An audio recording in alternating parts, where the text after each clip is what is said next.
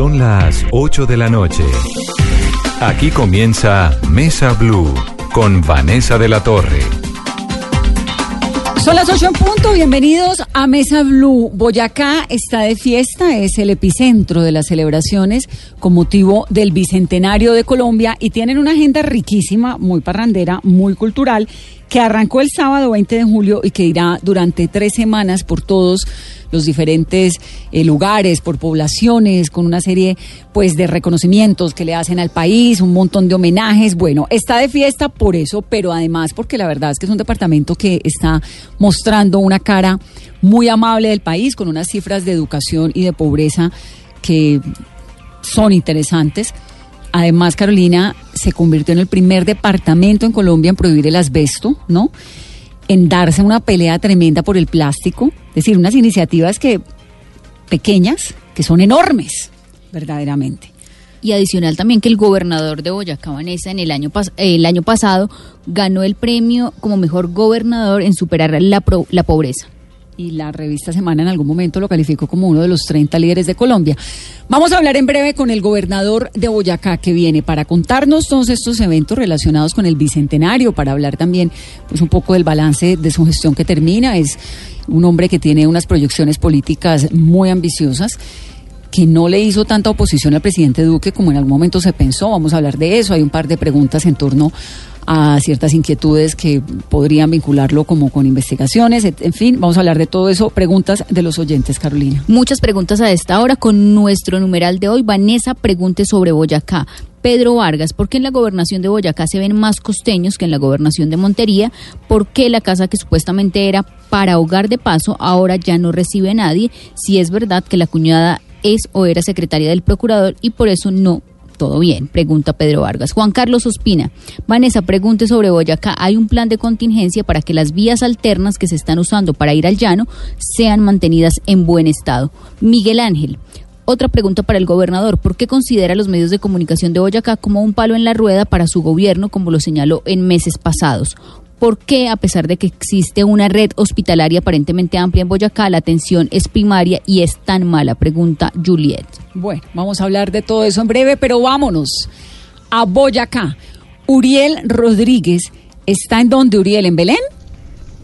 Hola Vanessa, buenas noches. Sí señora, estamos en este momento en Belén, en el departamento de Boyacá siguiendo el camino de la ruta libertadora, haciendo un trabajo, un cubrimiento especial en Blue Radio que eh, estamos sonando todos los días en Meridiano Blue, también los sábados en las noticias de la mañana y desde la próxima semana en, las redes de Blue Radio, en Twitter en arroba Blue Radio Co, en Facebook en Blue Radio, en Instagram. A partir del próximo lunes eh, contaremos a través de un periodismo móvil que hemos venido realizando desde Arauca, pasamos por el Casanare y ya, ya vamos en el municipio de Belén, como usted bien lo decía, estoy justamente en la plaza principal de Belén. ¿Dónde, queda, ¿dónde queda exactamente Uriel? Eh, eh, Belén. Belén.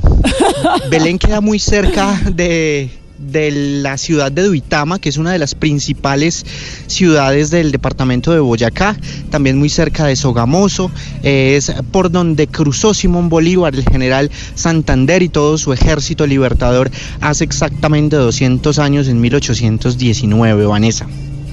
Bueno, entonces usted está recorrido por Arauca, por Casanare, por Boyacá, contando cómo es la campaña libertadora. Está hoy en Belén. ¿Y qué está pasando en Belén? ¿Cuándo es la fiesta? ¿Para dónde va mañana? Cuéntenos. Bueno, Vanessa, justamente eh, pasamos por Tame Arauca, pasamos por Pore Casanare, llegamos luego a Nunchía también en el Casanare, luego llegamos a Paya en Boyacá, donde, fue, donde están las Termópilas, donde se gestó una de las grandes batallas. Ahora mismo estamos en Belén, aquí hay una historia muy particular y aquí resulta que eh, hay un personaje muy eh, significativo que es el, señor Pedro Pascasio Martínez. Es un niño realmente, es un niño pequeño que fue quien eh, de alguna manera le abrió las puertas al, ejército de Simón Bolívar para que eh, ganaran y triunfaran en el puente de Boyacá el 7 de agosto de 1819. Este niño, digamos, es como la figura de aquí del valle de, de Belén y Cerinza donde realmente pues eh, se gestaron también algunas acciones para que se abriera el camino y luego llegar el 25 de julio de 1819 al pantano de Vargas, donde también fue una de las dos grandes duras batallas del ejército libertador que pasó por esta zona con sus hombres eh, sin ropas, eh, con hambre, llenos de frío, luego de cruzar el temido páramo de Pisba en el departamento también de Boyacá y es aquí donde pues digamos se le presta toda la atención y se le da toda la ayuda a los hombres libertadores. Lo veo que se aprendió muy bien la lección. ¿Usted dónde aprendió todo eso, Uriel? Pues en realidad, Vanessa, lo que los, nos enseñaron en el colegio fue muy poco, pero aquí en los pueblos uno se encuentra con unos personajes maravillosos. Pero quiero contarle que la idea de este camino que nosotros estamos recorriendo no es contar los datos históricos, porque al final de cuentas muchas veces para algunas personas pueden eh, ser aburridores, sino tratar de contar el otro bicentenario. Eso de lo que usted hablaba al comienzo, haciendo la introducción para la entrevista que viene con el gobernador de Boyacá, Carlos Amaya, y es el otro bicentenario. ¿Cuál es la otra cara del otro bicentenario? Hacernos y tratar de resolver las preguntas con los eh, ciudadanos, con los eh, campesinos, si 200 años después realmente somos libres, si realmente cantamos la independencia, 200 años después, ¿cómo estamos? ¿Somos libres? ¿No somos libres? Es una gran pregunta. Es una gran pregunta y usted gran reportero haciendo un recorrido por Boyacá. Gracias, Uriel, nos va contando. Listo, Vanessa. Mañana nos vamos para Santa Rosa de Viterbo y el 25 estamos en el Pantano de Vargas y el 7 de agosto, sin lugar a dudas, en el puente de Boyacá. O sea, usted lo vamos a ver cuándo, como por allá el 10 de septiembre. Pues eh, no, que ya el 7 de agosto pues ya, ya, ya llegan al puente de Boyacá y luego Bogotá, que allá también pasaron cosas importantes. Bueno, aquí lo, lo esperamos, Uriel. Un abrazo. Listo, un abrazo para ustedes. 8-7, gobernador, siete minutos tarde, pero llegó con regalo. Hola Vanessa, pues es increíble, pero se demora uno menos de Tunja a la entrada a Bogotá, que la entrada a Bogotá está acá. Pero bueno, acá estamos muy juiciosos y... No, ni tan juicioso porque llegó tarde. Pues juiciosos porque vine, porque me vine solo a esto, me tengo que volver ahorita, entonces sería buenísimo por Skype. ¿Cuánto se gasta aquí a...? No, a esta hora ya es muy fácil, por el trancón ya no hay tanto trancón y en Saliendo de acá yo creo que en una hora y 45 estoy en Tunja. Y la carretera es muy buena. Muy buena. El problema es llegar de, desde la entrada de Tunja, de la entrada de Bogotá hasta acá. Eso es una vaina dificilísima. Sí, eso se complica como en Chía, más o menos se complica la cosa. ¿Y eso en Almaviva. Sí. Pero es terrible, es terrible. Bueno, y llegó entonces cargado. Aquí trae sabajón con sabor a café. De Tibasosa. ¿Eso es de dónde? Tibasosa. Tibasosa es donde ahí se va, además. Producto de Soy Boyacá. ¿Queso paipa? Es de Paipa Sotaquira. Realmente el queso Paipa nació en Belén, pero hoy tenemos denominación de origen. Esta mermelada, ah no, esto es miel de abejas. Miel de abejas, esa, esa es del páramo de Guantiva. Del páramo Unos emprendedores súper chéveres. Eso creo que es... Doña Panela, panela instantánea que es exquisita. Panela pulverizada con sabores. Panela con sabores y café. Esa salvía que estamos exportando y café. Y el botilito, que es nuestro nuestra campaña de no más plástico. Creemos de un solo uso. Bueno, gobernador, usted tiene un departamento riquísimo, ¿no? Sí, hermosísimo, con una tremenda riqueza, con gente maravillosa, con una gran historia también, pero como siempre decimos, con un gran futuro, un futuro más grande que nuestra historia. Voy a comenzar hablando del fracking, porque el fin de semana, en la revista Semana, publicaron, valga la redundancia, pues un informe corto que le deja a uno un montón de inquietudes frente a si Colombia debería siquiera considerar la posibilidad de fracking o no.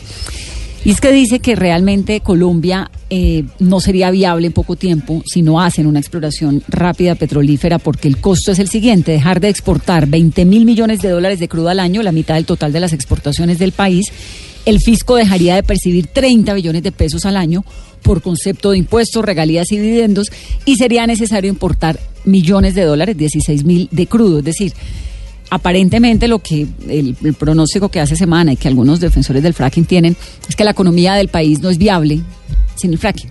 Y usted es uno de los grandes opositores, así como es un defensor del, del medio ambiente, del no uso del plástico y de la prohibición del asbesto, pues del no fracking.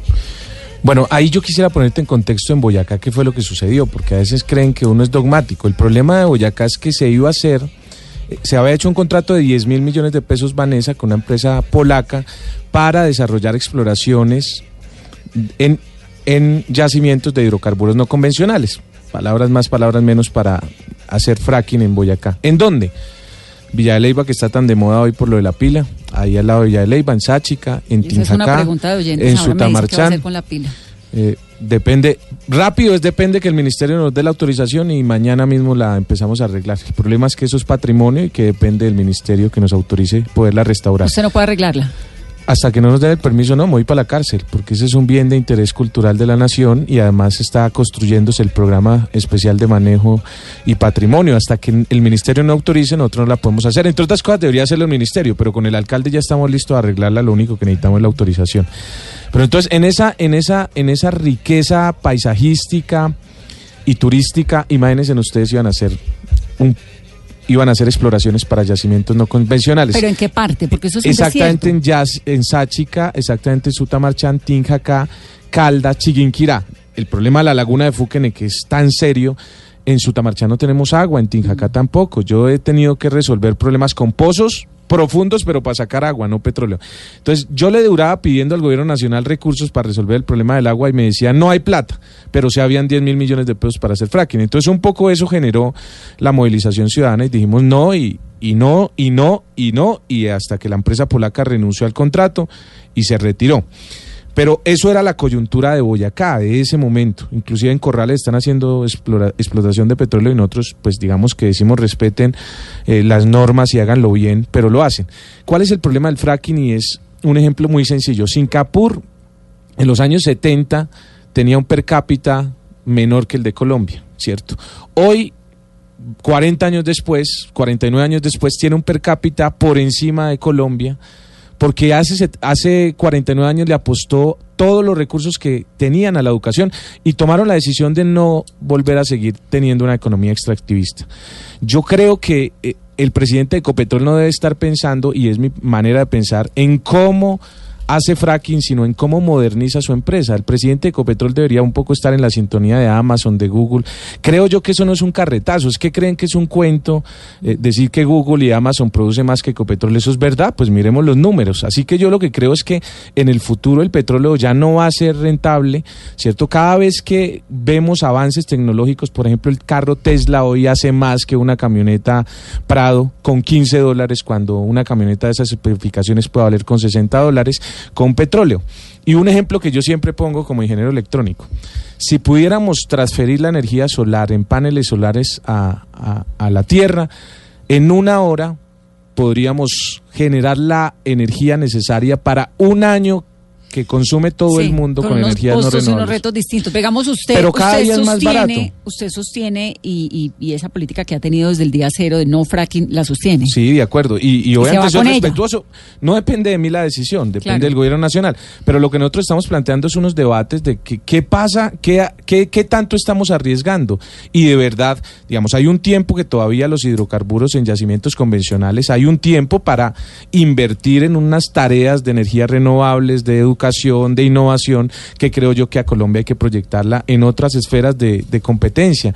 Porque lo que hoy está pasando es que Colombia está pensando solo en una manera de, generar riqueza y creo que esa es la equivocación. ¿Cómo hizo lo del asbesto? Porque lo del asbesto fue bien interesante y finalmente, y eso pues es un trabajo que no me canso de reconocerle a Noticias Caracol a mi colega Marcela Pulido, que fue muy juiciosa desde el día cero, denunciando el caso de, de Ana Cecilia Niño, Boyacense. boyacense, por cierto, y de ahí sale la fundación y bueno, y finalmente hay una ley de la República con miras a la, a la prohibición del asbesto, pero usted fue pionero en eso, ¿cómo lo hizo? Sí, un poco pues reconocer ese trabajo de, de, de Daniel fundación. que ha venido liderando la hija. Lo que nosotros dijimos es, venga, ¿por qué no empezar porque la contratación pública en Boyacá que genera grandes obras importantes prohíba el uso del asbesto en la contratación? Y se, y se hacía y se demostró que había una alta reducción de ese uso y se hizo un mensaje importante. Yo creo que en, política pública más importante que decisiones a gran escala se trata de decisiones emblemáticas y esta fue sin duda una. Después se fue al Congreso de la República, eso se movió mucho y terminó el Congreso aprobando una ley. Hoy Boyacá, cualquier proceso de contratación, el contratista debe llegar a decir, bueno, yo sustituyo el asbesto por otra cosa y, y un poco es el mensaje que, que eso tiene, es la vida sagrada, es que no estamos hablando de populismo como alguien me dijo, sino de la vida. Eso genera un problema en la salud bastante complejo y, en el pulmón y de eso murió pues una paisana boyacense que ahora es ejemplo nacional. De eso mueren avanzamos. 520 personas al año, según información de la Contraloría, y 1.500 personas al año, según la Fundación de Ana Cecilia Niño. Y Boyacá era el primer departamento en obras públicas eh, que usaba el asbesto. Está prohibido, quedó prohibido inmediatamente en Chivatá, Zamacate y Basosa, y en proceso en Tunja, Guateque y Villa de Leyva. Mesoteloma significa- pleural maligno, me Sí, dice que es el tipo del llama. Que es el tipo de cáncer que produce. Va a ser papá, ¿no? Sí, dentro de poco. Hoy estaba en mi primera clase, clase de curso profiléctico, es súper interesante. ¿Y cómo le fue? Es parto, eso es para el parto natural. Sí, estamos ahí en la tarea, esperamos que nazca el primero de septiembre, muy emocionado, muy emocionado. Chévere. Yo espero que ya como que el gobierno termine rápido para dedicarme a ser papá, cambiar pañales y... ¿Y a- cuánto tiempo se va a dedicar? ¿Tres, ¿Dos días? No, pues los días que da la ley que creo que son ocho, pero bueno, muy emocionado con esa bendición. ¿Y cómo le va con el matrimonio? Muy bien, obviamente es difícil por mi tiempo. Yo, yo acostumbraba a trabajar 20 horas al día y sábados, domingos, lunes festivos.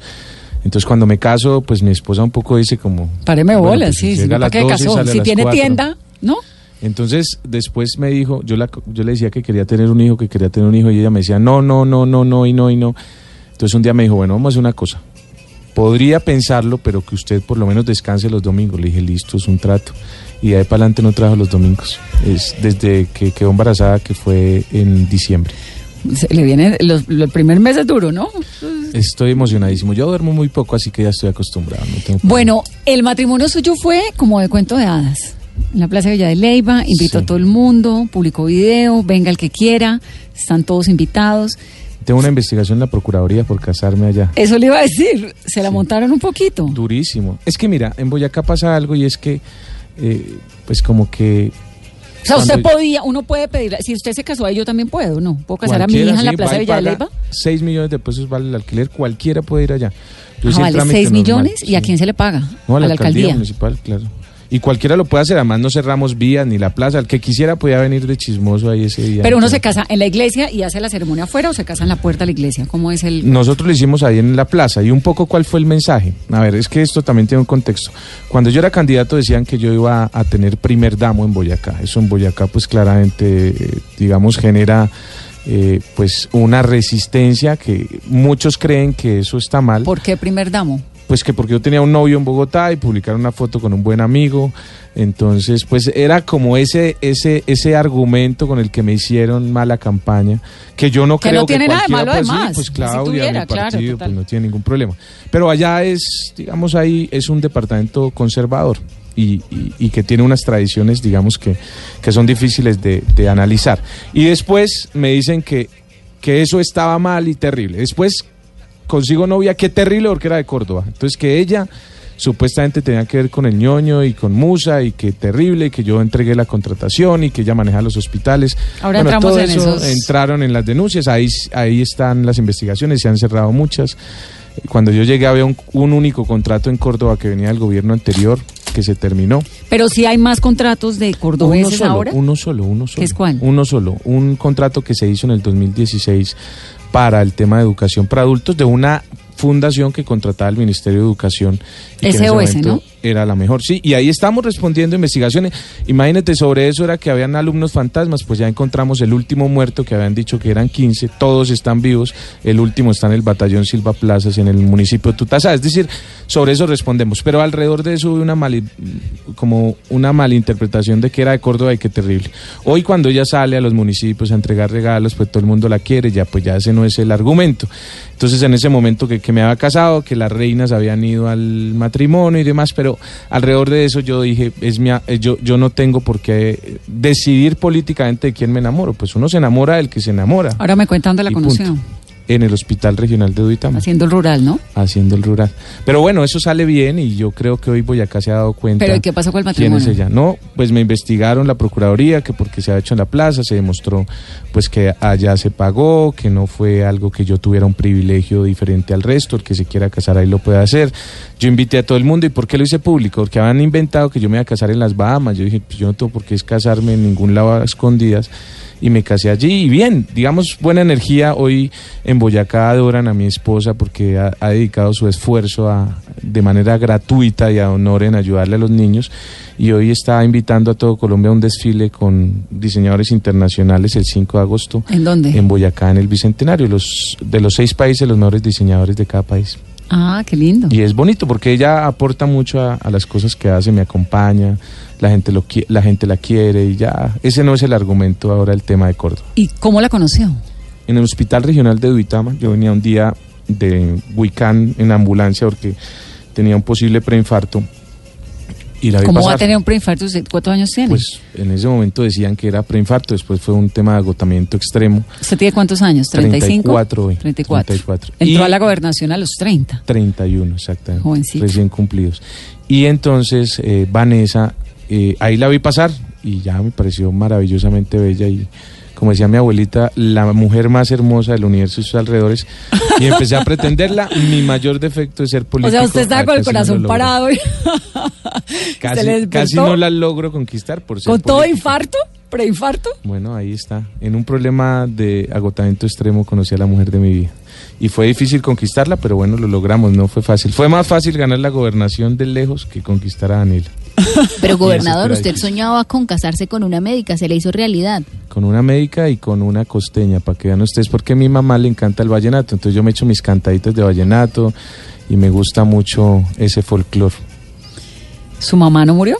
Murió cuando yo tenía siete años, es una de las cosas más dolorosas de mi vida. Mm. y murió en mis brazos además, entonces eso después de un accidente de tránsito. Eso fue bastante doloroso, pero bueno, yo creo que la vida se encarga de, de, de fortalecer. ¿Cómo así que murió en sus brazos? Nos estrellamos en la vía Sesquilé, Bogotá, Tunjas, Tunja, Bogotá por Sesquilé. Iba, no había doble calzada, iba pasando, había un camión atravesado, mi papá esquiva el camión y se estrella contra el camión, contra una piedra que había ahí y mi mamá muere, yo la saco porque mi papá quedó inconsciente, paro un carro, se sube al carro y mi mamá agoniza en mis brazos y Gloria. me dice que Gloria María Rodríguez Benítez y me dice que cuide a su familia, ella era como la líder de la familia, entonces yo me quedo con esa responsabilidad que aún todavía hoy asumo. Yo digo que yo soy un padre de cabeza de familia, un, un padre, un hijo cabeza de familia que me toca responder por una familia de 55, pero lo hago con todo ¿Por el qué de gusto y- 55? pues son cinco hermanas, cada una de ellas tiene pues hijos y demás. Mi abuela es como es como mi mamá, que me dice mi palomito, pues yo respondo por todo. Entonces, pues claro, el ejercicio es ayudarles a que uno estudie, a que el otro. eh, No ha sido fácil, pero bueno, lo logré sacar adelante y era como el pedido de mi madre. Y creo que la bendición de David hoy es, es eso, haber dado De David, su hijo. tanto por toda mi a familia. dar pesar que su mamá no lo conozca. Sí, Eso le da a uno pero mucho guayabo, ¿no? Yo, yo hoy, y yo creo que mi abuelita la va a conocer y eso es una bendición de Dios. Y yo hoy le doy gracias a Dios porque eso sin duda templó mi carácter para este momento, que fue la gobernación, que no fue fácil, por supuesto. ¿Quién- ¿Quiénes son todos esos enemigos que tiene la gobernación que le hacen? No, pues normal, digamos que eh, yo los entiendo en últimas, yo los entiendo, porque el departamento venía siendo gobernado pues por unas familias tradicionales y llega un pelado que venía marchando en la universidad, que, ¿Pero usted es de Soacha? no, de Socha, un municipio Ah, que se de llama Socha, Sí. claro. Socha que queda a cuatro horas Su de mamá Tunja. murió fue en Socha. No, ella venía para acá, eh, a Bogotá, murió en el hospital de Sesquilé exactamente.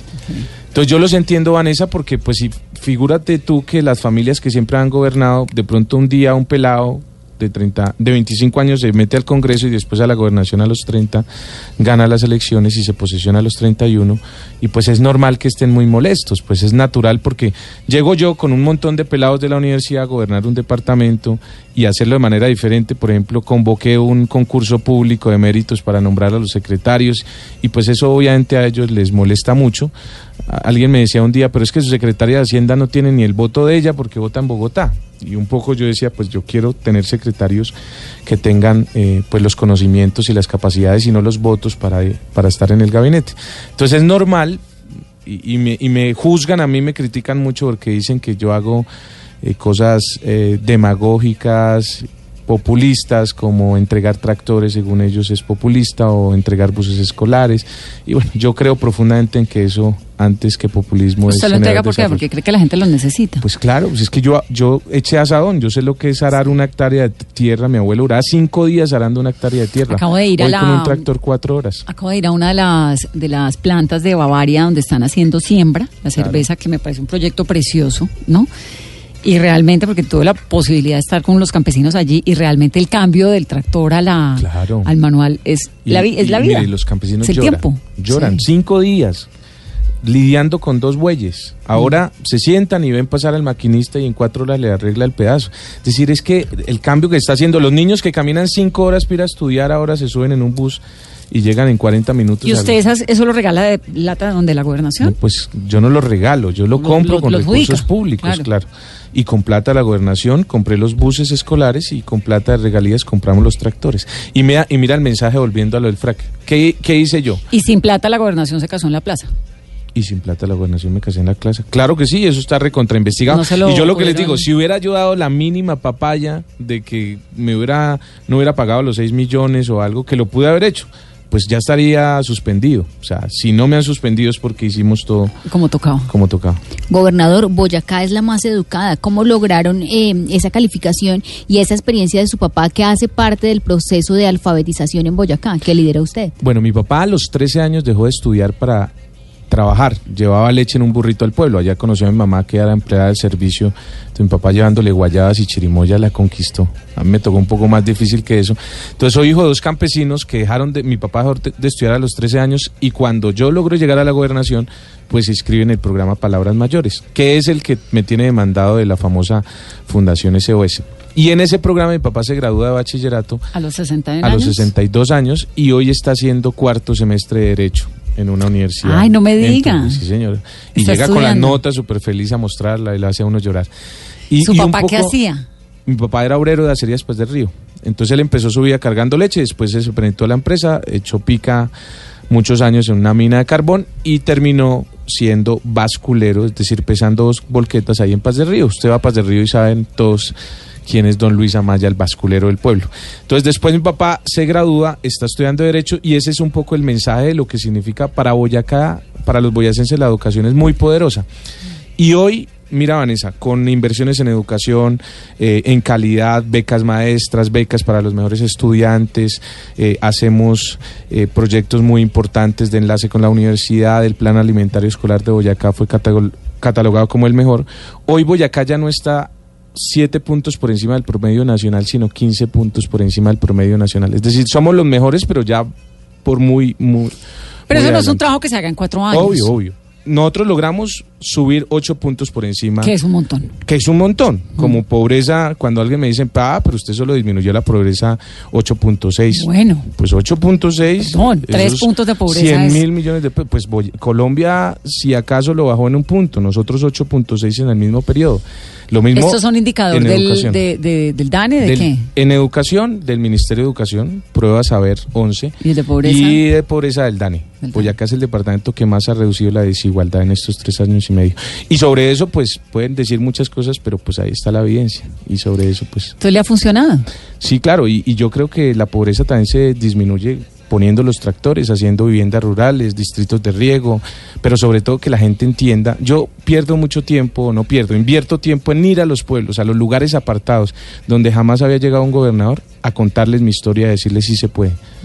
Y, y la gente se entusiasma y, y- y hay gente que llora y dice, mi hijo se va para la universidad si yo tenga que, como su papá, venderlo todo y que no tener en nevera y tener botachanclas. Pues es que usted arrancó su carrera con un principio de educación, ¿no? Vamos, y, esa eh, ha sido- eh, esa ha sido mi, mi bandera principal en la vida ha sido la educación y ahora pues por supuesto el medio ambiente. Gobernador, ¿y qué ha dejado para la educación pública de, de Boyacá? Cuando sabemos que usted fue de los más revolucionarios en la época en la que estudió. Bueno, yo te digo, la mayor reivindicación del movimiento estudiantil en los últimos 50 años en todo Colombia es una disminución de matrículas. Eso siempre es la bandera principal. Y yo marché y hice muchas marchas y movilizaciones alrededor de eso y nunca lo logramos porque en el Consejo Superior siempre votaban en contra. Pues en este periodo de gobierno, siendo yo integrante del Consejo Superior y con un fallo de un tribunal administrativo, Boyacá pasó de tener matrículas en medicina estándar de 3.600.000 pesos a hoy tener matrículas para estrato 1 de estudiantes de escasos recursos lejanos de 150 mil pesos. Creo que eso es revolucionario precisamente como resultado. Y por supuesto hay unos retos de la universidad y dicen que es populismo, pero yo creo que es muy poderoso que un estudiante de un de una vereda lejana pueda estudiar hoy medicina y no pague Mm. 3 millones 600 y 150 mil. Con el FIE estamos haciendo 31 colegios, que tuvimos un problema y también yo tuve que anunciar una huelga de hambre para que el contratista Germán Mora se diera los contratos. Lo logramos y hoy los contratos van avanzando y mi administración entregará 31 colegios nuevos en Boyacá. Pero también estamos haciendo Su proyectos administración termina en octubre. ¿Alcanza? El 31 de diciembre. Ah, bueno, pero- mentiras, diciembre, Sí. elecciones octubre. ¿Alcanza? Sí, vamos a entregar por lo menos ya están garantizados 21 colegios, ya inauguré uno, vamos a inaugurar otros 20 antes de terminar de, de noviembre y diciembre, porque ahorita esto es época de ley de garantías. 20, no. pero es un montón. Un montón. Pues antes el promedio era tres colegios por administración, por cuatrenio. Estamos haciendo 31. Es muy poderoso. ¿Y qué tan sostenibles son esos centros educativos? Pues totalmente sostenibles, porque digamos todos tienen su rector, todos tienen sus profesores y los recursos de administración normal. Por supuesto, pues alrededor de eso el SGP tiene que tener una discusión, una reforma, pero, pero básicamente es pasar de ese colegio donde estaban los niños estudiando en unas condiciones terribles, cayéndose a pedazos una escuela y estamos haciendo nuevas. El tema de las becas, por ejemplo, vean esto. Hoy Vanessa, cualquier estudiante, yo tengo 123 municipios, Boyacá, cualquier estudiante de los 120 municipios que no son las ciudades, pongámosle un ejemplo, no sé si has escuchado Chiscas, por ejemplo.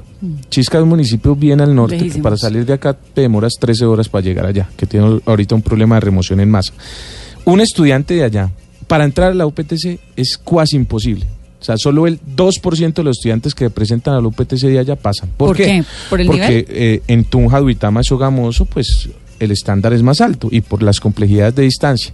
Entonces el ICFES, como es la herramienta que la universidad tiene para el ingreso, pues es tremendamente ine- inequitativa. Entonces, ¿qué nos inventamos nosotros con el rector y con la universidad? Año cero. ¿Qué significa eso? Un estudiante se presenta, De nivelación. se hace un año donde se nivela y hace el primer semestre y como y vean esto que es lo creativo como en el segundo semestre siempre hay una alta deserción en la UPTC ¿por qué? porque los estudiantes entran dicen no no quería estudiar eso no, no tengo plata y demás pues nosotros esos esos cupos que quedan en el segundo semestre se llenan con los del año cero y nosotros les pagamos la carrera completa. Para eso dejamos 4 mil millones de pesos de la gobernación en una ordenanza para siempre. ¿Eso qué significa? Que cada año van a entrar dos niños de cada municipio a estudiar y que se les va a cambiar la vida, como Es cambió es- la mía. Es que eso le iba a decir.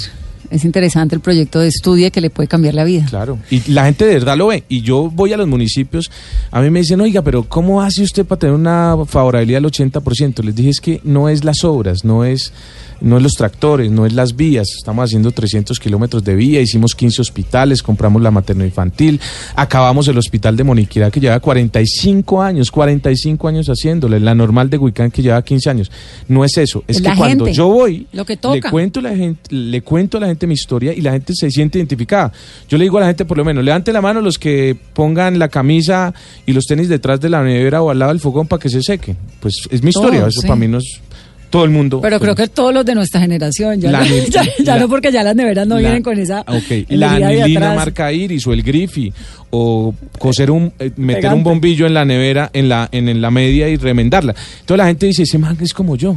Ese man es como yo y logró ser gobernador y miro y trae estos buses. Oiga, Y gobernador, ¿y hasta dónde va a llegar? No, yo creo que hasta ¿Usted qué ahora, ambiciones políticas hasta tiene? ahí. Yo de verdad estoy eh, en la etapa de mi vida en que quiero ser papá y ya. Y me voy a estudiar ¿Y a? Inglaterra. ¿Va a ir a hacer qué? Eh, una maestría en el London School of Economics es la idea. Espero poder aplicar y pasar y estar allá un año, un año y medio y volver. Pero por ahora no estoy pensando a qué me lanzo después. Pues obviamente uno en los pueblos todos, gobernador, láncese tal. Y uno esperemos. Por ¿Pero ahora qué le gusta? ¿El legislativo? Eh, Por ¿Una ahora quiero ser carrera ejecutivo? Pues ¿Es el obviamente mi sueño siempre ha sido ser ministro de Educación, pero por ahora ¿De ser qué papá. gobierno? ¿Del por que ahora sea? ser papá. No puedo porque después me denuncian por participación en política. ¿Por qué no le hizo oposición al presidente Duque si tiene unos principios como tan distintos a los del gobierno? Muy interesante pregunta. Mira, el partido que más me hace oposición a mí, yo diría que inclemente oposición, es el Partido Centro Democrático del presidente Duque. O sea, el hijo del senador Ciro y bueno, todo del ex senador Ciro que hoy es senador y bueno, eso, ese partido. Pero inclemente, es la de los cubiertos y lo de, la, lo de los cubiertos y la casa y todos esos temas que siempre se dicen salen de allá. Y al partido, y un partido que le hace oposición al presidente, pues es el Partido Verde, ¿no? Entonces estábamos como eh, encontrados en eso. Entonces yo un día en el municipio de Aquitania, en un taller Construyendo País, le puse una ruana como la que te voy a entregar hoy a ti, esta, la del Bicentenario. Le dije, vea, Me presidente. encanta porque tengo blanca, rosada, amarillo, azul y roja y no tengo ese color. Buenísimo. Y estas solo 200 se hicieron De y la Nopsa. primera se le dimos al presidente. ¿No sé? No, esta la hacen en, en ISA, tejido rebancá, pero es de un mimbre de, de Huicán de la Sierra, de los indígenas, y con unos, unas tinturas naturales de los UBA de Cubará. Y tiene una historia importante y solo se hicieron 200. La primera fue la del presidente. Y te traigo una ya. Y le dije, presidente, vea, a usted le hace oposición mi partido, a mí me hace oposición su partido. Y yo tengo unas diferencias trascendentales, diametralmente diferente, pienso en muchos temas, pero creo que debo pensar en Boyacá. Y mira que Boyacá dio un ejemplo, y es que necesitamos políticos que piensen mucho más en la gente y menos en sus agendas políticas. Claro que a mí me hubiera vuelto popular. Te pongo un ejemplo, cuando el presidente salió a decir lo de los padres fundadores de Estados Unidos, pues yo me hubiera ido para Paya, Claro. hubiera dicho aquí no hay ni acueducto Bolívar y tal, y, y me echo el discurso de que aquí estamos olvidados y que cuando Bolívar pasó estábamos mejor y no hay ni luz y usted pensando en los gringos, piense en esta gente y había armado un show terrible con lo del fracking y demás y pero yo dije tengo que pensar en mi gente. Y hoy la prueba es que eso funciona, es que hoy 3.6 billones de pesos se firmaron para Boyacá, para la vía de Uitama Charalá, Badondo Labranza O sea, usted se hizo el simpático con el gobierno para que le ayudaran. Yo entendí que si me ponía a pelear con el gobierno, crecía políticamente yo, pero iba a ser afectado a mi pueblo. Y tenemos una buena relación con el presidente, creo que el presidente tiene eh, una agenda con Boyacá que comparto con él, es devolverle la importancia a Boyacá estratégica desde el punto de vista vial y turístico y saldar una deuda histórica que se tiene con Boyacá. Así que hoy me critican profundamente mis amigos de la universidad, mis amigos del verde, pero creo que hice lo correcto. Pregunta rápidamente, Juana Costa, tanto que habla de energías renovables y de educación y tiene escuelas sin energía eléctrica. Sí, claro, es que yo no sé si Juan Acosta, saludo para No- él, no sé sabe, quién es Juan Acosta, pero me tiene, pareció- tenemos llamó la atención. 2.150 sedes rurales. Este año que pasó le pusimos, y ojalá Juan fuera hasta allá, energía renovable a una escuela de Pueblo Viejo que queda nueve horas de Socotá caminando. O sea, por allá no hay carretera ni nada, nueve horas. Y ya le pusimos a esa escuela y a 30 escuelas más. Lo que pasa es que no es tan fácil resolver un problema John de 100 Díaz, años. ¿es cierto que el concierto bicentenario de presidencia se va a hacer en Boyacá? Sí, ¿Qué artistas se van va a hacer estar? en el 7 de agosto en la Plaza Bolívar con la Sinfónica Nacional y los mejores artistas regionales y nacionales como Fonseca, El Cholo, eh, bueno, Andrés Cepeda, ¿El Cholo Valderrama? Pipe, Pipe Peláez y el Cholo Valderrama. Con la, con la Sinfónica.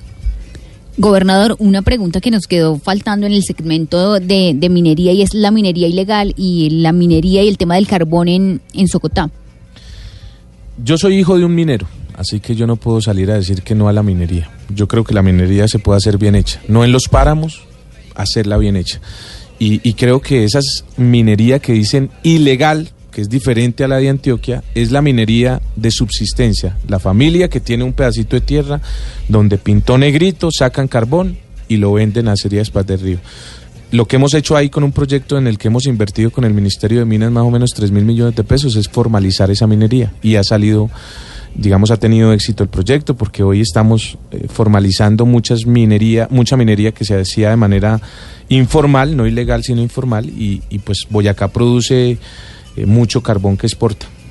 Yo creo que se puede hacer bien. Es ¿Cuántos- diferente la discusión con el fracking, ¿no? Porque fracking no, minería sí, pero que sea bien hecha. Bien hecha y creo que se puede hacer bien hecha. ¿Qué pasa con la carretera que lleva de Sutatensa a Tensa, que cada vez está peor? Más de 20 años es una trocha, dice John Borges. Estoy de acuerdo con usted. Estamos pavimentando en este momento el crucero Tensa, una obra que estamos invirtiendo 22.500 millones y esperamos dejar en fase 3 el proyecto de Tensa Sutatensa para que el gobierno que llegue no encuentre la idea, sino un proyecto concreto para avanzar. Pero ya hay una inversión concreta. Nosotros invertimos en el gobierno recursos de Guateque Sutatensa. Cuando usted vaya podrá ver que es una vía pavimentada, la pavimentamos en nuestro gobierno y estamos pavimentando Tensa. Ese, el ese crucero. problema de las carreteras en Colombia es muy bravo, Sí, ¿no? claro. Todo el que se Pero- sienta ahí es, pregúntale, Pero en el. Valle de Tensa, de manera especial, Vanessa, es que ese es como un eje cafetero maravillosamente bello y allá no le ponían ni un centavo a las vías. Hoy usted va de Guateque a Guayatá, estamos pavimentando la vía de Salitre Somondoco, ya está casi terminada. Crucero Tensa, de Garagoa Tensa, Aquí hay Chibora, otra. Almeida, Almeida, Chibora. ¿Cuándo van a pavimentar la vía Villa de Leyva Arcabuco? Bueno, ya quedó- Aparece como pavimentada, está completamente Sí, destapada. es- esa la pavimentaron. Lo que pasa es que fue un pavimento de mala calidad y ya se deterioró. Estuvo pavimentada. Yo pasé por ahí en bicicleta muchas veces. Quedó incluida en el pacto bicentenario del que te hablaba con el presidente Duque. Esa es uno de los beneficios de tener buenas relaciones con el gobierno. ¿Pero esa vía sí estaba pavimentada? Sí, ese se pavimentó en el año 2004, solo que se hizo con asfaltita y no duró mucho. Hospital de Villa de Leyva. Lo inauguramos, espero, una vez se levante la ley de garantías. Y esta pregunta, ¿qué fue lo que pasó con las cortinas y la adecuación de la casa del gobernador que luego salieron a la luz pública eh, Sí. que convirtió en la casa albergue paso? Eso es eh, para Eh, los eso- oyentes. Eso es sencillo, a ver. es- Usted, esta es la casa de la gobernación. No, pero sabe que contéstemela cuando salgamos a, a la pausa porque me tengo que ir. Otra pregunta en el tema vial. ¿Hay plan de contingencia para que las vías alternas que se están usando para ir al llano sean mantenidas en buen estado, gobernador? Invertimos con los 3.6 billones 600 mil millones de pesos para la vía Sogamoso Pajarito Agua Azul y estamos haciendo por supuesto un plan de contingencia en la vía Cisga el Secreto y Vale. somos solidarios con todos los llaneros que libertaron nuestra patria en Boyacá. Sí, porque es la vía alterna, ¿no? Y yo digo, ustedes. yo, yo peleo por algo. ¿Cuál alterna? Es una vía nacional principal. Sí, de acuerdo. Sí, Sí, lo ¿por que pasa no es que es más corta O la de Lo Bogotá, que pasa es Villavicencio que derecho. hoy la están usando para los que van de Villavicencio a Bogotá. Pero cuando uno vaya a Opal, se va más fácil por Boyacá. Una última del tema vial de nuestro periodista que está en la zona, sí, es la vía Labranza Grande desde Paya hasta Sogamoso está terrible. Pero bueno, ahí no se le ha puesto un centavo. 45 mil millones de pesos estamos invirtiendo como gobernación y ya llevamos un 60% del avance. Lo que pasa es que allá es diferente. Todo es muy fácil decir terrible. Pues saben cuál es nuestro problema. El ELN está pidiendo hoy recursos, plata, para que el contratista le dé y yo no he aceptado que le den plata y por eso la obra ha estado quieta en los ¿Cómo últimos está la meses. seguridad en Boyacá? En esa provincia de la libertad, el ELN nos está generando problemas. En el resto del departamento, pues somos Villa de el departamento Leyva, más seguro de Colombia todo esto. el más seguro de Colombia. Tenemos indicadores de homicidios por 100.000 habitantes como los tiene Suecia o Noruega o algún país nórdico. 8.42, hacemos una pausa rápidamente. Numeral Vanessa, pregunte sobre Boyacá. Los estamos leyendo, les estamos preguntando, el gobernador está contestando y yo me voy a tomar inmediatamente Un sabajón. un sabajón, así me regaña. Con la marca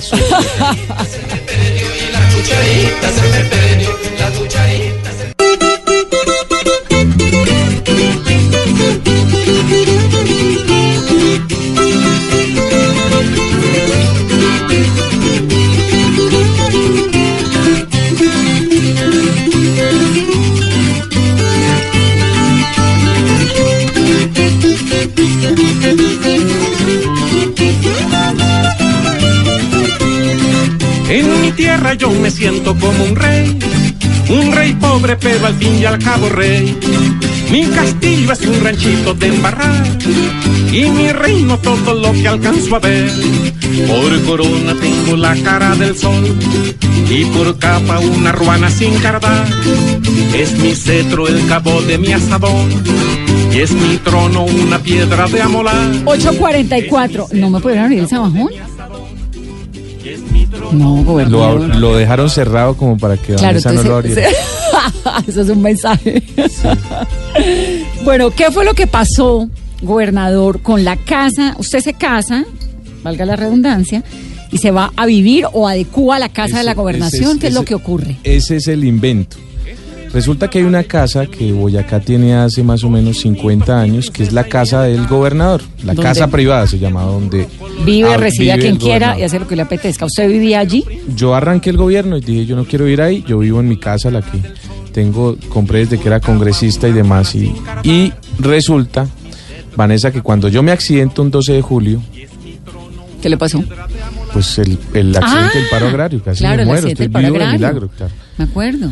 Yo tengo mi problema todavía y bueno, estoy vivo de milagro, yo tuve pancreatitis. Recuérdeme que fue eh, ¿Se del estrelló? paro- del paro, el, el paro de camioneros, de transportadores, yo iba Hace a resolver años. un bloqueo y en una curva eh, tiraron piedras, bloquearon, atravesaron un bus y yo me estrellé contra el bus. Eh, entonces quedé, perdí la vista temporalmente, tuve pancreatitis. Estuvo grave.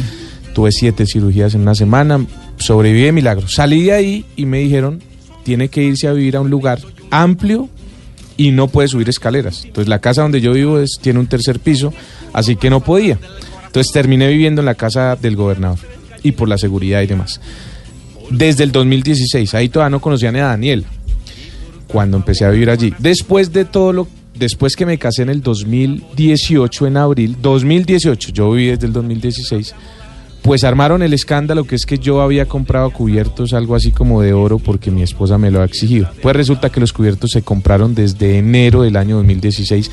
Ni siquiera yo me había pasado para allá. Es decir, eso es una renovación que hacen siempre de cubiertos, de ollas y demás. Esos cubiertos La valieron es que, es que 3 usted se gastó 200. supuestamente 41 millones de pesos en muebles que costaron 20. Sí, ¿no? cuentazo. Ya la con Contraloría cortina, inventó, bueno, con ya la Contraloría investigó adornos. y fueron y demostraron que y se demostró que no valía, no había ningún sobrecosto y que yo jamás solicité que compraran esos cubiertos. Es más, los cubiertos jamás se habían usado cuando salió el escándalo. ¿Y los muebles y las cortinas? Y las, y pues las cortinas siempre se había hecho eso. Es más, yo salí hice un video diciendo, venga, es que antes a esta casa le metían 600 millones.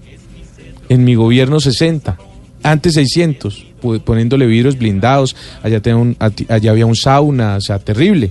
Y me armaron el escándalo a mí. Entonces yo dije, vea, me van a... Dije una palabra ahí como... Bueno, me van a molestar a mí por unos cubiertos de 3 millones 200 pues resulta que yo no quiero vivir acá, ya estoy bien, no tengo problemas del accidente, me voy para mi casa y ahí está la casa y ahora saben qué va a hacer, lo que siempre he querido y es que esa casa va a ser una casa de paso para los campesinos que vendan desde lejos eh, cuando vengan al Hospital San Rafael y tengan un lugar donde dormir y no tengan que dormir en una silla Rimax. Y ahora funciona así. Yo atiendo a los embajadores.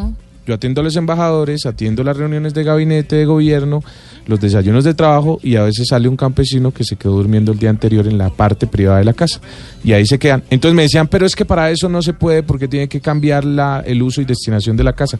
Yo no, porque esa casa está destinada para que yo duerma o mi familia o mis invitados.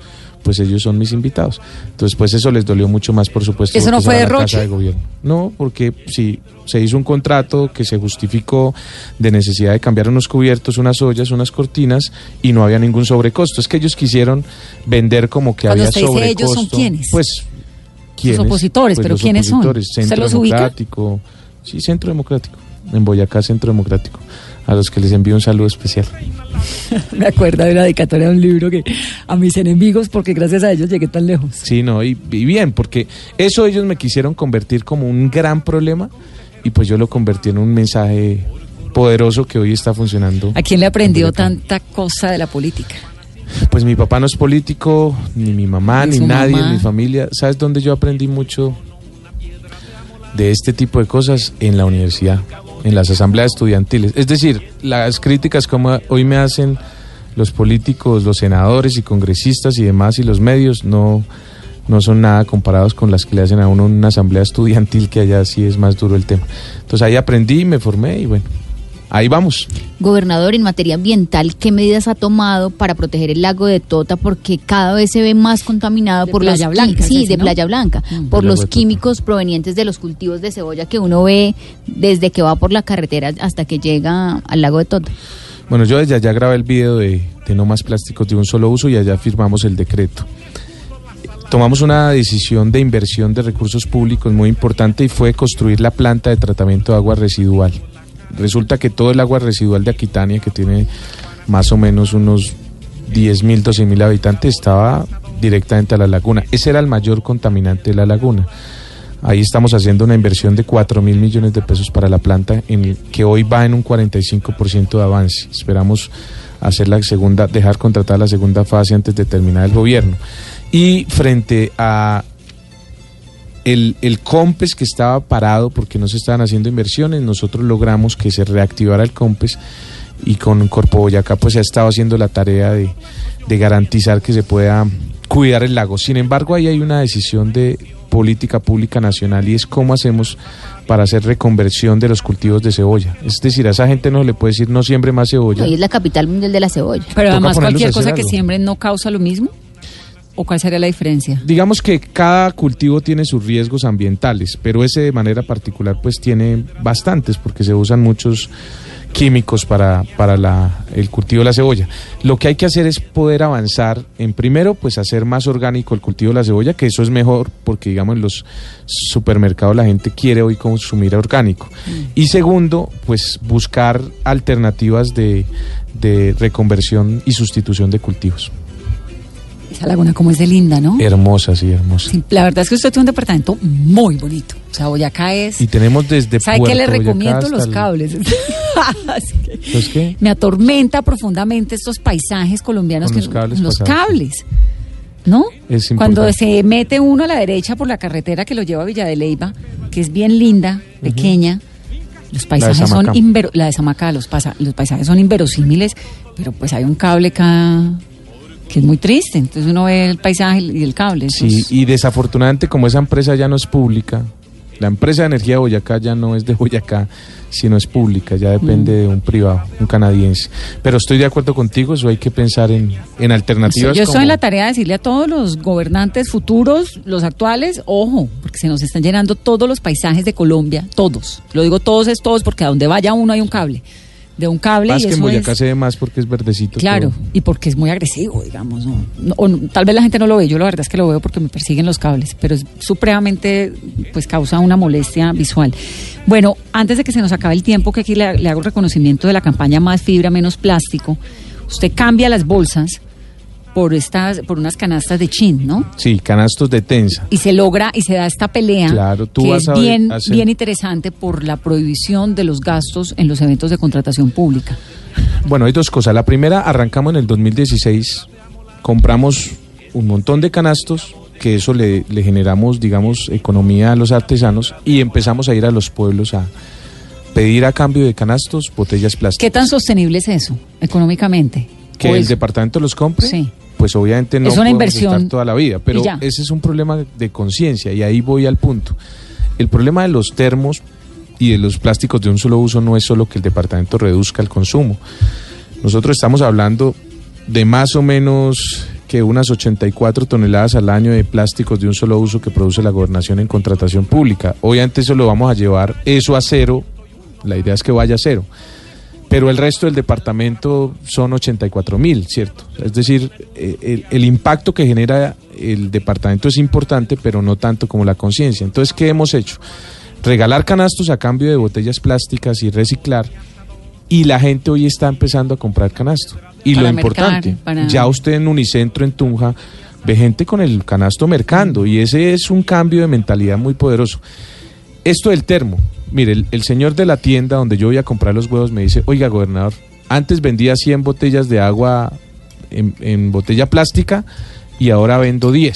O sea, bajamos un 90%. Y no porque yo le prohibiera al ciudadano comprar botella de plástico, porque la gente entiende el mensaje y entiende la importancia que es pues cuidar el planeta. Así que yo creo que, que más allá de las decisiones en el impacto que generen de manera directa de la gobernación es el, es el mensaje de conciencia y el ejemplo que estamos dando. Y además creo que lo que usted dice me parece valiosísimo, que es de, de, de activar un chip que no necesariamente está activado y mucho menos en las plazas de mercado de Colombia, que es increíble porque los productos son lo más orgánico posible, lo más variado posible, lo más hermoso posible y cada uno viene envasado en un montón de... Uno se queja de las bolsas del supermercado. Terrible. Vaya para lo O sea- quemado, vaya a la plaza de suya el sábado a el domingo a- en, en Villa de Leyva o, o a Ráquira, ¿no? Y le dan a uno todo en bolsa, bolsa, bolsa, una bolsa tras otra.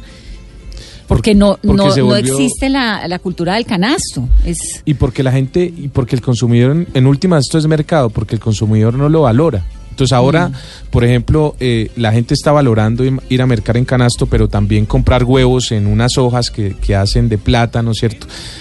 Y la gente ya se está quejando cuando tú encuentras en el supermercado cualquiera un plato de icopor con bolsa encima y con el plátano picado. Es decir, Sí. ya le quitan No, hasta no, la no, cáscara no, plátano. eso es espantoso. Es un tema de consumo y yo creo que hacia allá tenemos que caminar y creo que ese es el éxito de Boyacá, más que las decretos y las normas y es, de, de es que haberle está activado un chip interesante. Y la usted ya va a Boyacá y la gente ya no usa las Tanto botellas plástico. normales, ya dicen hay que usar los termos. Gobernador de los 123 municipios, uno no sabe cuál es más bonito. Ra- es- tenemos Ráquira, Nopsa, Villa de Leyva, Moniquirá. Moniquirá, ¿cuál es su favorito? Tensa, sin duda. ¿Por qué, gobernador? Ah, no, están felices los de Ráquira. Yo le tengo... No, pero pues eh, yo siempre lo digo en todo lado, por una razón, y es que tú a Ráquira llegas fácil, a Villa de Leyva, a Nopsa, pero a Tensa era un milagro llegar, era un milagro, un milagro, un milagro. Y Tensa es un municipio como Villa de Leyva de Tierra Caliente, entonces nosotros estamos haciendo la vía y ahí yo tengo un, un, digamos, un, un- un valor especial del corazón y es por los canastos de Chin, porque allá hay una artesana que yo quiero mucho y que nos ayudó con toda la tarea de más fibra, menos plástico. Gobernador, faltan Perdón, 15 es que yo no he ido a Tensa. ¿Cómo llega uno a Tensa? Bueno, tú te vas de aquí por el Cisga, bajas a Guateque, a las Juntas, subes a, mm, hacia Garaguay al crucero, para irte todo pavimentado, subes al, al cruce y ahí llegas a Tensa por la que estamos pavimentando. ¿Cuántas horas más o menos? Mm, Yo creo que de Bogotá unas seis. Y te puedes ir también por, eh, por el mismo Cisga, Cisga, Guateque, de Guateque, Sutatensa, Sutatensa, Tensa, que es la que está terrible que acaba de decir el, el- el- el ¿El oyente oyente? y ya. Pero para que vas todo pavimentado por el lado Garagoa. Esperamos que en el futuro quede la otra pavimentada con, con el proyecto que nosotros dejamos avanzado. Y que hagamos mesa blue callejera en Tensa. ¿Y que uno que puedo hacer en Tensa? Pues allá, por ejemplo, yo estoy recuperando un hotel muy lindo que es de la gobernación que está totalmente destruido y es bellísimo, tiene un paisaje maravilloso. Tú en Tensa, por ejemplo, puedes ir a las casas de artesanos, a- estamos terminando un parque que es el Parque del Artesano, bellísimo. La nada. Hacer, No hacer nada. No, y a descansar en De- un paisaje tan dormir, maravilloso. delicioso. Y no, y a, a enamorarse de la vida, a reflexionar. Yo amo ese lugar porque uno vaya y tiene una tranquilidad infinita para pensar. Pues gobernador, que siga adelante con sus campañas, sobre todo estas que tienen tanto tanto compromiso ecológico. Creo que eso es un, un ejemplo interesante para el país y lo que usted dice, un chip que se va activando de, mire, se puede prohibir el asbesto, se puede prohibir el plástico, plástico de un solo uso, se puede, es decir, uno puede, para allá es para donde toca ir, es que si no, Hacia allá toca ir. Y ahí hay discusiones que se dan, claro, ¿qué van a hacer los que hacen plástico hoy? Bueno, hay que dedicar recursos para que esas empresas cambien su, su sustituir su negocio. Pero sí hay que pensar en que en el 2020, en el 2050 va a haber más plástico en los océanos que peces. Es que eso es una discusión, pues de verdad es que es gravísimo. Es como lo del asbesto mataba a personas. ¿Por qué no lo hemos prohibido? Pues no sé. Yo, yo decía, pero ¿cómo no lo hemos prohibido en la gobernación? ¿Cuál es el problema? No, pues no sé, gobernador. Pues sale, es más difícil conseguir contratistas que hagan no obras sin asbesto. Pues que la consigan. Mm. Pues se trata de salvar vidas. Lo mismo el plástico. Hay que hacer eh, y tomar decisiones políticas que, a- que avancen en el es cuidado del hay lugares en Colombia, Chingaza, donde no hay un solo plástico, no hay forma que usted le vendan una botella de agua, no, hay- no le venden una cerveza en, en lata, no le venden y punto, no hay. No, es No que hay. aquí no hay. Si usted tiene, trae su, su termito, yo con mucho gusto le doy agua, Claro. pero no, y no en le la voy a... que hicimos, pusimos máquinas para que la gente vaya y, Y llene su termo. Y le sale más barato a la gente. O sea, hay que avanzar hacia allá. Y, y el mensaje hoy en, en esta mesa Blue Vanessa es, miren, el problema no lo resuelven los gobiernos, sino los ciudadanos. Y aquí hay que hablar de conciencia colectiva, de lo que un buen amigo mío decía, inteligencia colectiva. Aquí hay que hablar que la gente tiene que cambiar la manera de pensar. Y esa es la solución a realmente cuidar el planeta. Cuando no solo los no solo los paneles solares cada día son más baratos, Vanessa, y los carros eléctricos le ha Van puesto a lo que quiera siendo, que un día van a ser más eso. Claro. Cuando el celular arrancó el, El que tenía celular era tremendamente rico. Hoy el que tiene teléfono fijo es el rico, porque eso es más caro. ¿Cierto? Entonces, hoy yo lo que creo es que vamos a ir hacia allá desde el punto de vista económico y por eso el país debe mirar hacia allá. Pero los ciudadanos también tienen que tomar decisiones ya para cuidar el planeta. Y mucha suerte con los eventos del Bicentenario. Esto Eso va está saliendo muy ahora bien. hasta septiembre, la gente pasando feliz. Estamos en Bicentenario, una muy buena excusa para visitar Boyacá, además por estos días. A la Y de, regresen a donde nació Colombia. Nosotros decimos, aquí nació Colombia, es cierto. Es Allá verdad, nació Colombia, claro. Se emociona uno el vuelvan. pantano de Vargas y el puente de, de Boyacá y, estamos la casa tremendamente de orgullosos. Y, y todo, sí, señor. 8.59, que tengan una muy feliz noche. Es Carlos Amaya, el gobernador de Boyacá, y esto es Mesa Blue. Feliz noche para todos.